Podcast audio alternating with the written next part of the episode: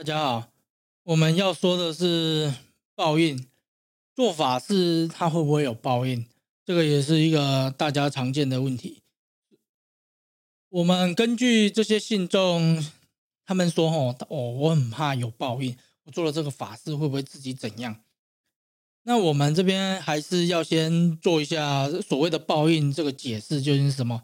通常报应在多数人的认知里面，它是属于现世报的部分。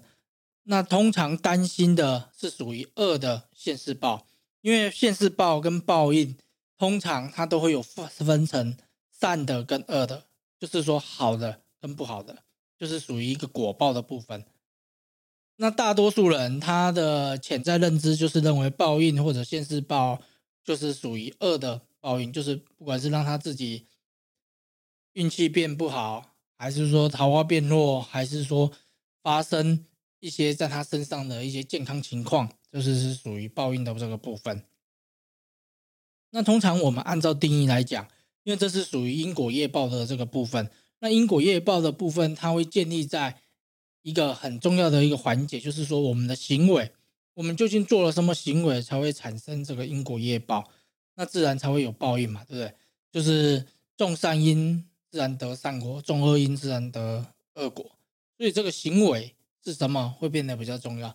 但是通常要产生行为，它的这个背后，它的动机是什么？就是我们的内心的想法是什么？那它才会直接去影响这个果报是什么，并不一定你做了对的行为，它就会出现一个对的结果。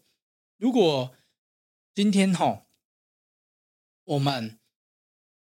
比如说，好啊，有一个同事，你看这个同事，你非常的不高兴，你非常的讨厌他。那明明是今天两点要交的东西，今天两点要交的报告嘛。那你跟他说，你要跟他说两点要帮他交报告。那你说啊，需不需要我帮忙？然后，他就请你帮忙。可是你这个帮忙上面，你是特别去做对的事情，让他去做了这份报告，一定会出问题。就是说，他可能这份报告，其实你内心知道，他这份报告里面还需要一个辅助资料，还是需要一份数据，才可以这份报告最后才不会被退回。但是你明明知道，但是你不告诉他，你就特别去帮他做，让他出这个纰漏，让他被主管骂，让他被老板骂。虽然你做的行为是对的，你在帮助他，虽然他也不知道，但是你知道。但是你去隐瞒，不告诉他，那这样子你内心的这个想法是什么？它就会间接的影响后面的这个果报出现。就是你虽然做了对的行为，可是你是怀有一个不正确的动机，那这个果报它可能会由善转为恶。那这边这个部分就是我们常听到的所谓的就是善有善报，恶有恶报的部分。但是它最主要的是在于行为和做这份行为。背后的那个人，他的动机是什么？他才会作为一个联想。那出现报应，出现这个善事报，哈，不好的部分，它会分成今生受报或者是来生受报。但是大部分目前我们听到的信众询问的大部分属于今生受报部分。什么是今生受报？就是今生就是这辈子，我这辈子一定会出现这个报应。来生受报是说，我今生这辈子不管怎么做，反正那都是来生的事情。我可能下辈子投胎到贫穷人家去，我可能变成残障，我可能怎么样怎么样怎么样，那都是下辈子的事情。那通常关于这个今生受报的部分，哈，今生受报这些不好的事情是在怎样的情况之下才会出现呢？刚刚我们有说嘛，行为就算好的行为，它会产生不好的动机。所以，我们前面开头就是说，哈，你这个动机到底是什么？那我们第二部分，我们再来讨论这个行为。那最后这个结果，自然大家就心里有数嘛。像很多人就是想说啊，我要做诅咒的，我要让别人出车祸，我要让别人发生什么事情，发生什么事，我就是要让他怎样。如果怀有这些不正确的动机，哈。不管你做的是哪一种法门，不管你供的是怎么样正法，它很容易会在我们身上出现一些不好的效益、不好的影响，因为我们的动机是错的，但是我们的内心它是不清净的，我们的内心是以诅咒为主，这样子就不好。那这样就会比较容易得到一些今生受报的这个部分，就是我们说的现世报。那如果我们的动机是好的，我们的动机，我就是只是想要招财啊，我就是想只是想要挽回，我就是想要干嘛？我就是单纯就是这种感情的，你没有去诅诅咒别人会出车祸啊，你还是你诅咒别人可能会怎样，还是得癌症这种诅咒性的，其实。你这些再怎么做，其实要出现恶报的这个几率哈也不高啊。尤其在我们这边，就是属于正法的这个部分。基本上，通常我们如果判断你的这个行为或者是你的动机会产生一些报应，我们通常一开始就会跟你讲啊。但但基本上，通常这种心术不正的人哦，现在也不会来我们这边啦，因为我们的官网还是开头，其实。也都有提到这些事情，那这种乱七八糟的也就不会来啊。这种哈要靠我们这样去给他做感化哈，我们觉得也是有一定的困难度啊。因为生活是自己的啊，那我们也没办法改变每一个人的价值观。那所以说，在我们的正法下面，确实是不会产生这些报应，这是结论。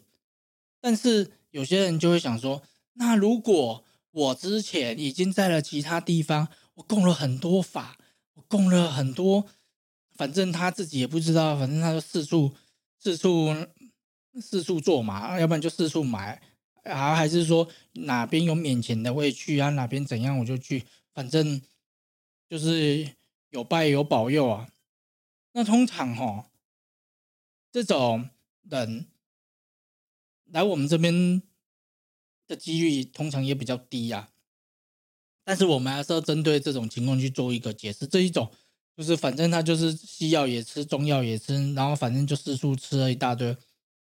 那来了我们这边，如果他供请的是我们的法师的话，那其实也是不用担心，因为我们的法师他的前几第一个步骤就是把他身上第一不好的气场把它净化掉，第二，然后再去把他本身的磁场去升华一下。然后我们这样子去把他身上这些乱七八糟的东西去把它调理过后，梳理好了，那我们才会去进行法事的核心法事的一些正式步骤。这样子我们才可以去把一些更好的能量，把一些正气回向到这个供法者身上嘛。所以，所以通常这一种人来我们这边，我们只是会多一个步骤啊，就是我们刚刚说的前面这个净化处理的这个部分。所以。所以通常这个部分经过我们处理之后，出现报应的这个几率也不多啊。那再来就是说，哈，哪一种人最容易出现报应？哦，我们这边还是要科普一下，因为这个问题也是还蛮多人询问的。我到底会不会出现一些报应？通常你只要哈，每天都是一些负面能量，每天就是诅咒别人出问题的，要不然你就是哈。可能还买一些什么草人插针啊，还是一些乱七八糟的，要不然你就是反正一些很奇怪的事情就对了。你只要想得到的，就是这些贪嗔痴最丑陋的一面，你如果全部都有做吼，就算你每天都在那说感恩谢谢啊，你的这个吼今生受报也会来得很快啊，来得又快又猛又快，而且让你会哦你会压得你喘不过气来。那这些东西它很容易牵扯到一个部分叫冤亲债主。那我们通常这些冤亲债主的部分哦，只要你的恶念越强，你的负能量越强，你就越容易吸把这些招过来。这个就很像是老鼠，你知道吗？就是你在一些地下道水沟哦，然后这些老鼠它就越来越多，而你身上你这些负面能量，就是这些邪恶的念头，如果越来越多，你就发现这些老鼠、蟑螂啊，还是蚊子，乱七八糟冤亲债主，就全部都。跑到你身上来。之前我们这边有来过一个，他的负面能量哦，他的邪念强到什么地步，你知道吗？来我们这边，哎，我们这边也有一些上班的小妹嘛，哎，也有，那这些上班的小妹，光是去接待他，嗯，光是接待他，我告诉你，那真的不夸张。他从踏进来我们佛堂门口，我们那时候电灯就突然间闪烁一下，然后再来。那天的香哦，全部都烧的比正常时间都还要快。然后再来，我们的小妹一开始刚来上班，好像第三个月吧，也来没来多久，然后去接触她，然后她带上来，她就觉得身体非常不舒服，她觉得她的心脏有一股很强大的力量一直给她压住，她觉得非常非常不舒服。然后，刚因为那天刚好是轮到她接待嘛，然后结果那个邪恶的。人走了之后，就是这个恶念太强大了。他走了，那个小妹，他趴在那个办公桌上，觉得很不舒服，然后跑去厕所吐。啊，然后最后他回去看医生，也都看不好，而且都没办法搞定就对了。然后最后是我们这边就想说，呃，原本以为只是一个普通身体的感冒，然后所以叫她去看医生，然后后来发现。好像也不是身体健康问题，因为去检查都正常嘛，体温啊还是什么都正常。那最后我这边就是在帮他去做一个净化，哎，就下午就好了。所以，所以原本哦，他的这个恶念哦，真的是很强。因为那一天现场的三个小妹哦，都觉得身体很不舒服，就是但只是说有一个特别严重这样子而已啊。那所以说。我们说的这种恶念，有一些人，大部分人可能都是潜伏在内心而已，然后就是一些小事情。但是有一些人已经强到他，他可以影响到外界的事物。那这一种人，他的今生受报，通常不发则已，一发则灭顶。这种都会强到到无法想象，因为那一天真的没有随便讲，因为我们的香炉上面有一根，它可以点八个小时的。可是他那一天来，他只有来一个小时。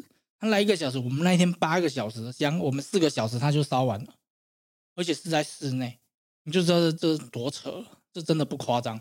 这个是哈，我们这么多年来，我们看到第一个那个恶念外放的这么强大的。然后这这是题外话。那所以我们这边说的啊，谁比较容易有报应？第一，他恶念一定会比较强。那他恶念强，他可能他的行为。就会比较偏门，那这样子，通常如果你身体健康、运势顺遂，那都还不会出现，因为它并不是这个这个在我们身上我们叫做业力啊。抱歉，一开始没有说到这一个字。通常要出现报应，这种身上都有业力，那业力要分成善的跟恶的。那我们只有这个业力强大到一个程度，它才会产生这个报应。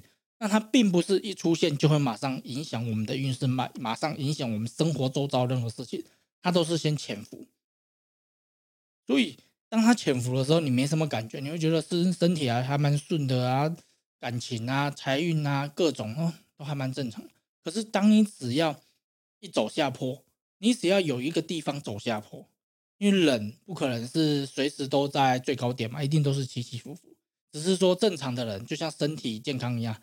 都会有一个自动康复的能力，可是当你只要走下坡，你这些身上沾满的这些恶的业力带来的今生受报，会把你一直拉到谷底去，而且很难翻身。所以这个是我们关于这个报应的解释啊，就是也是对大众的一个开示，因为他不止只说了法事他是否会有报应。它也牵扯到我们常说的这个因果业报部分。那我们又说到业力今生受报。那这边还是要讲，第一，只要存好心、说好话、做好事，那其实都不太会担心这一些啊，是吧？人家说的就是不做亏心事，半夜不怕鬼敲门啊。好，那大概就是这样，谢谢。